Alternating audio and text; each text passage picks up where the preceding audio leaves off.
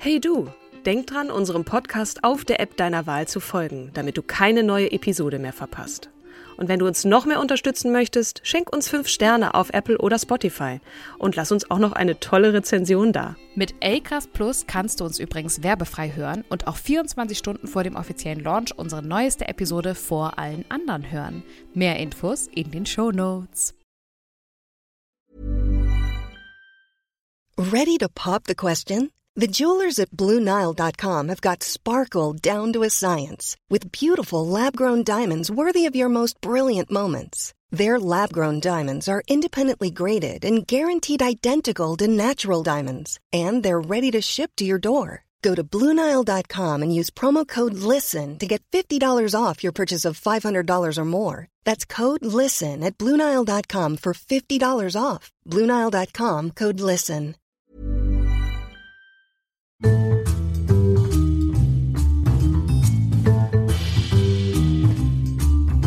Hallo und herzlich willkommen zur sechsten Folge unseres wundervollen Podcasts Starke Frauen.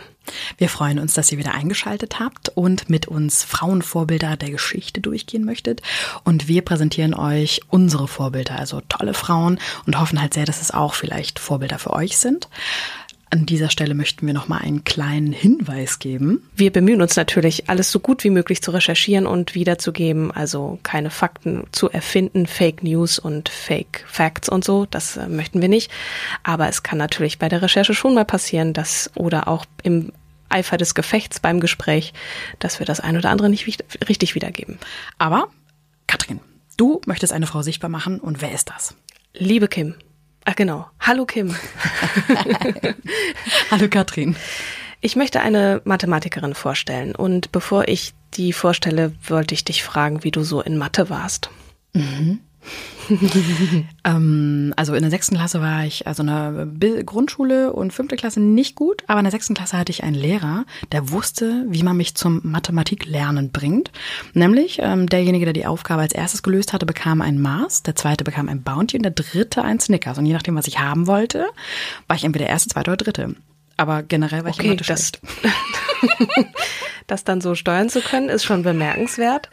Hat das dann ähm, wieder nachgelassen, als es diese Belohnung nicht gab? Oder ganz hast du nur nach dem Belohnungssystem funktioniert? Wie warst du denn in Mathe? Ich war so ganz gut. Aber ich war jetzt nie so ein Überflieger. Ich habe das gemacht. Ich habe das meistens irgendwie ein bisschen verstanden und mir das dann so zurechtgewurschtelt. Ich mochte Zahlen. Ich habe ich hab auch ein Fable für Zahlen. So Numerologie mag ich. Ich habe irgendwie so eine komische Faszination mit Primzahlen, aber dann war es das auch schon. Also ich ähm, bin jetzt nie, ich hatte jetzt nie das Bedürfnis, ich habe keinen Mathe-Leistungskurs gemacht oder ich wollte Mathe studieren oder so. Ich habe eine kaufmännische Ausbildung gemacht, kauffreuliche Ausbildung, sagt man das nicht? Gute oh Frage, gute Frage. ähm, also mit mit äh, mit Rechnen äh, und und so, da das ging irgendwie immer und wenn am Ende dann alles stimmte, das ist dann ein tolles Gefühl. Das ist ein mega schönes total, Gefühl, ne? oder? Daten analysieren mag ich auch gerne. Also ich habe halt auch BWL Bachelor und Master gemacht, mhm. ähm, aber Bruchrechnen in der Schulzeit habe ich mich gequält. Ne? Ich habe es erst verstanden, als meine Mutter mir eine Torte hingestellt hatte und meinte, guck mal, Kim. ich das ist jetzt ein den Hang zu Süßigkeiten. ja. Als Anreizsystem. Genau. ähm, ja, also Mathe ist ja ne, braucht man nicht äh, lang drumrum reden. Ein Fach, was Mädchen eher schwer fällt, aber die Frage ist immer, was ist vorher da? Dass alle sagen, dass es Mädchen schwer fällt oder dass genau. sie es wirklich nicht so mögen und also es nie Bounties und Snickers und sowas gab. Nee. Ach so, dürfen wir überhaupt Werbung machen hier? Nee, das hm. können wir dann ja rausschneiden. Das ist ja keine Werbung, das Nein, ist ja Gott. einfach ein Fakt. Das ist meiner Fakt. Kindheit. Genau. Aber ich bin tatsächlich mit dem Grundglaubenssatz aufgewachsen. Ähm, dass ich äh, als Mädchen auch Mathe nicht so gut können muss. Ne? Also bei mir waren halt immer dann Mädchen können Sprachen. So mhm. Biologie, Chemie, Physik, Mathe ist halt eher so Jungssache. Und ähm, eine andere Freundin von mir, die ist halt in einem Haushalt aufgewachsen, wo es ganz konträr lief, wo es, wo gesagt wurde, nein, ein Mädchen kann genauso viel wie ein Junge und die war in Mathe, in Bio, in Chemie, in Physik super. Ähm, es geht heute um Ada Lovelace, ähm, eine Pionierin ähm, in der Programmierung. Diese Frau ist wirklich bemerkenswert und ich habe gleich zu Beginn ein kleines Zitat von ihr. Und zwar hat sie gesagt, offensichtlich, ich bin als Prophetin in die Welt geboren worden und diese Überzeugung erfüllt mich mit Demut, Zittern und Beben. Oh mein Gott. Man merkt schon. Sehr geil. Man merkt schon, die Frau kann auch mit Sprachen. Also sie war auch sehr sprachbegabt, hatte auch einen Vater, der sehr sprachbegabt war, nämlich der berühmte Dichter Lord Byron, also bekannt als Lord Byron. Ähm, sie selbst ist geboren in London äh, Anfang des 19. Jahrhunderts, also 1815 und ist dort auch gestorben, äh, ist leider nicht so alt geworden, hat aber in den 36 Jahren, also ist wirklich ein sehr relativ kurzes Leben gewesen, da eine Menge gewuppt, äh, gemacht, getan, nicht nur im Bereich der Mathematik, sondern auch ähm, in anderen Dingen. Und wie Ähm, war ihre Mutter?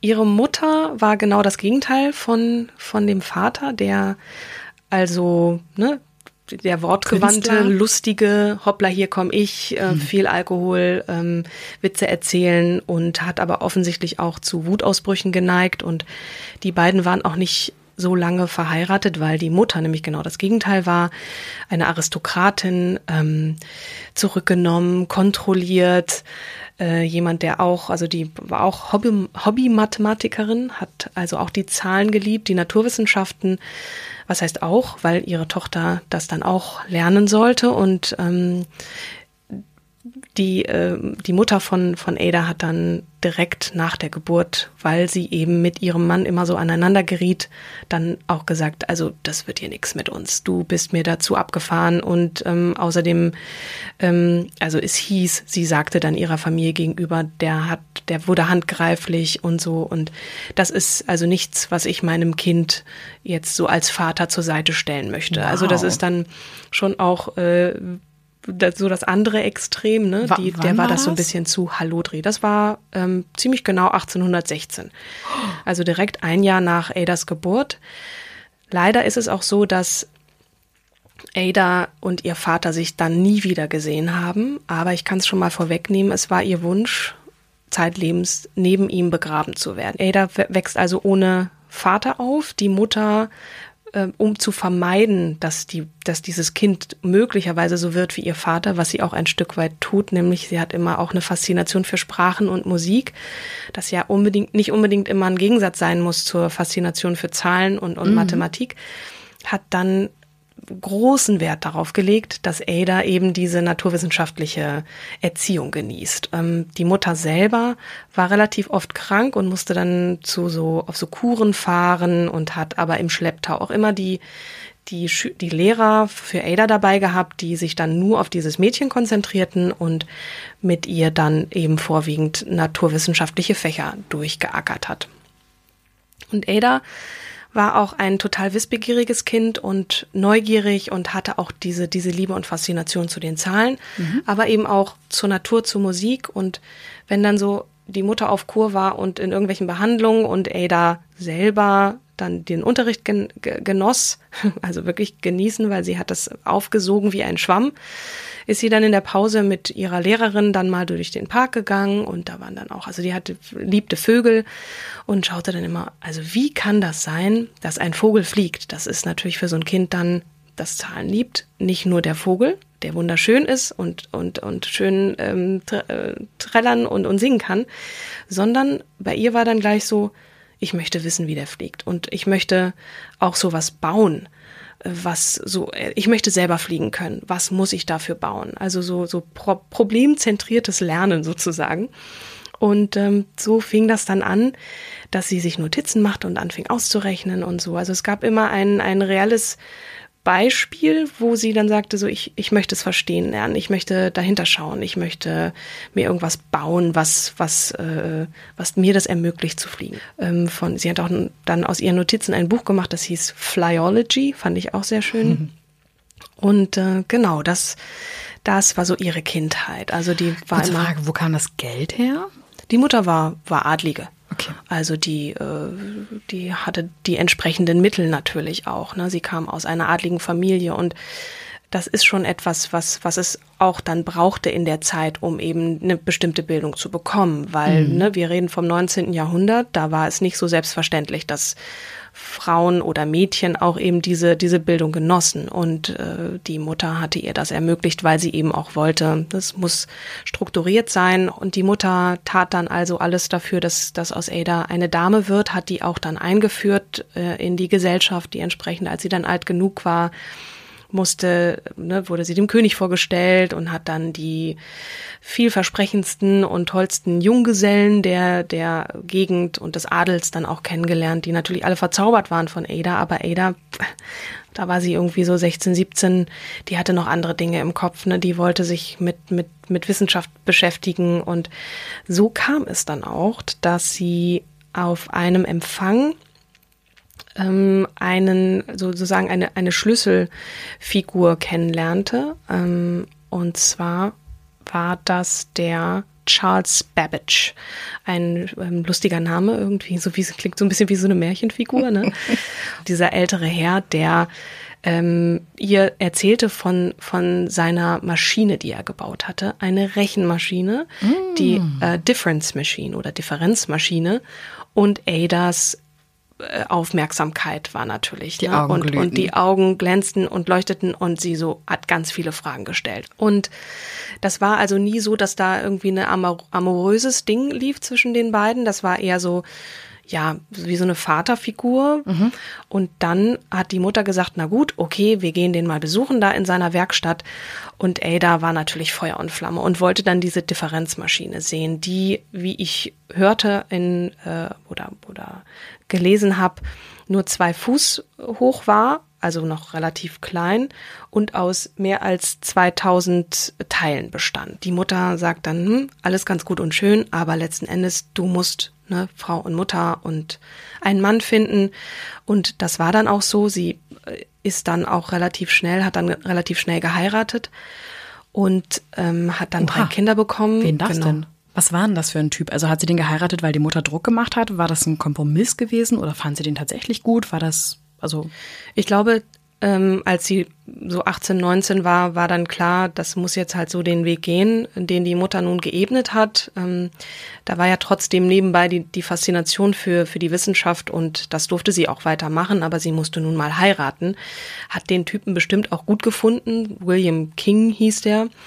Ähm, und der hat, äh, ja, der war auch offensichtlich sehr nett zu ihr, weil er hat ihr ermöglicht, ähm, beziehungsweise hat es ihr nicht ermöglicht, aber er ist ähm, der Royal Society, ist in die Royal Society deswegen aufgenommen worden, damit er für sie in Bibliotheken gehen konnte um dort Dinge abzuschreiben. Ach, das durften Frauen damals das durften nicht. Damals, das durften die Frauen damals nicht, genau. Und mhm. während mhm. die Kinder dann im Bett waren, hat sie dann trotzdem weitergemacht und nebenbei auch, und sie hat sich immer mit diesem Charles Babbage hin und her geschrieben und hat dann auch nebenbei Unterricht genommen ähm, bei, bei, bei einem Professor, der ihr auch da mehr ermöglicht hat und mehr gezeigt hat. Also sie blieb am Ball und hat da wirklich auch gekämpft, eine Stichwort starke Frau. Also das ist wirklich eine, die, die all das gewuppt hat in einer Zeit, in der es eigentlich nicht äh, Sitte war, dass Frauen das tun und eben diese weiter zu fragen. Und und ja, die war glaube ich eine gute Fragestellerin und hat dann einfach ausprobiert. Und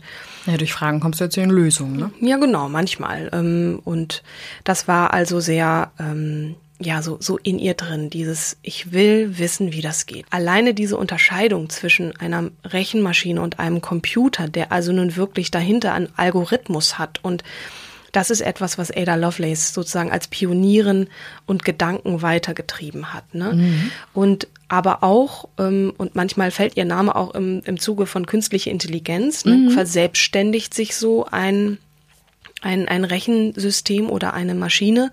Da hat sie dann gesagt, eine Maschine kann nur das tun, was, was wir ihr vorgeben. Mhm.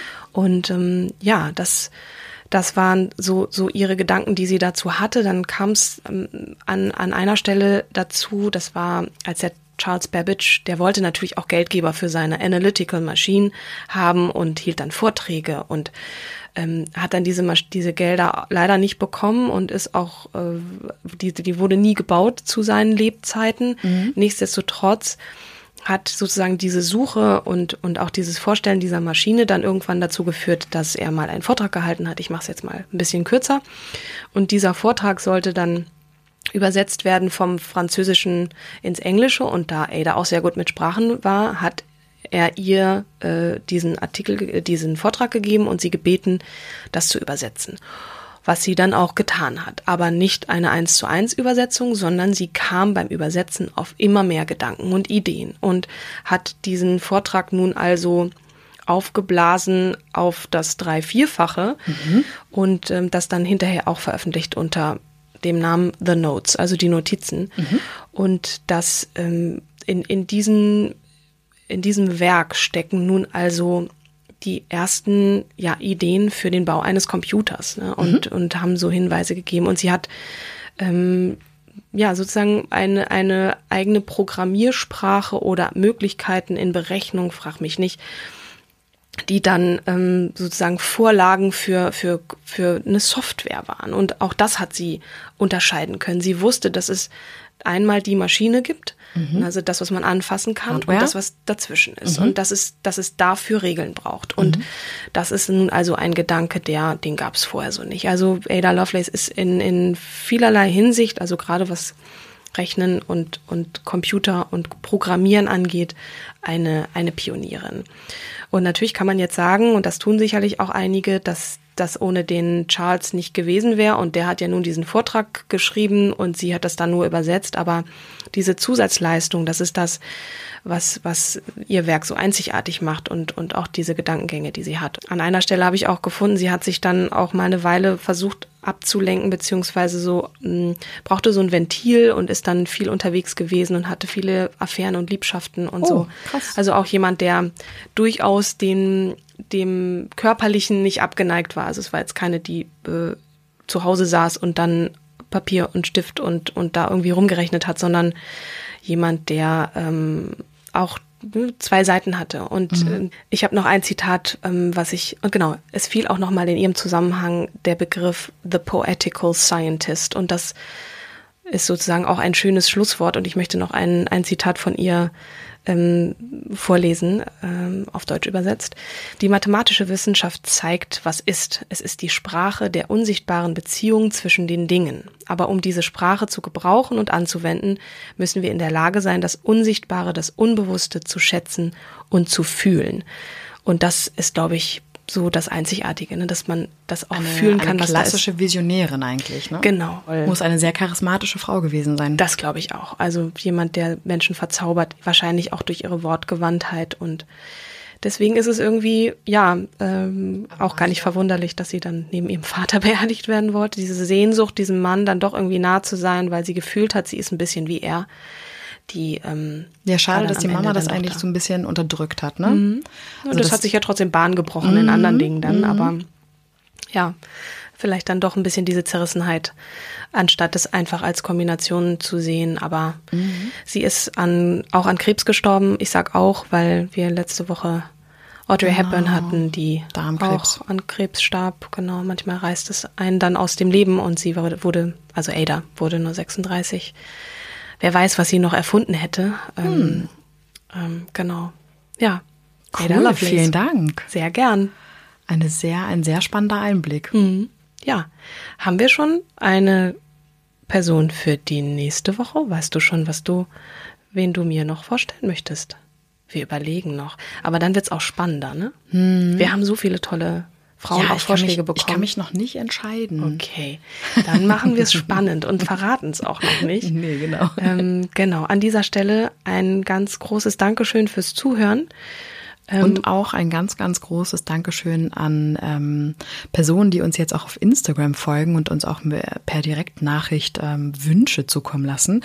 Könnt ihr auch gerne machen. Wir sind tatsächlich mit starke Frauen jetzt auf Instagram und ähm, mit unseren persönlichen Accounts twittern wir ja auch oder Instagram genau. haben wir auch unsere ähm, Accounts und da könnt ihr uns auch gerne immer schreiben, wenn ihr jemanden total schönes, äh, eine starke Frau präsentiert wissen möchtet.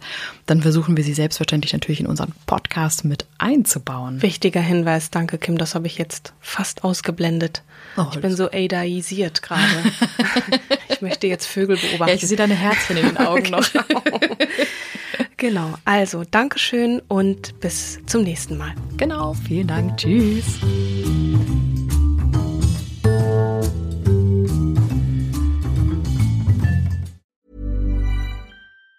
Even on a budget, quality is non-negotiable. That's why Quince is the place to score high-end essentials at 50 to 80% less than similar brands. Get your hands on buttery soft cashmere sweaters from just 60 bucks, Italian leather jackets, and so much more. And the best part about Quince, they exclusively partner with factories committed to safe, ethical, and responsible manufacturing. Elevate your style without the elevated price tag with Quince. Go to quince.com slash upgrade for free shipping and 365-day returns.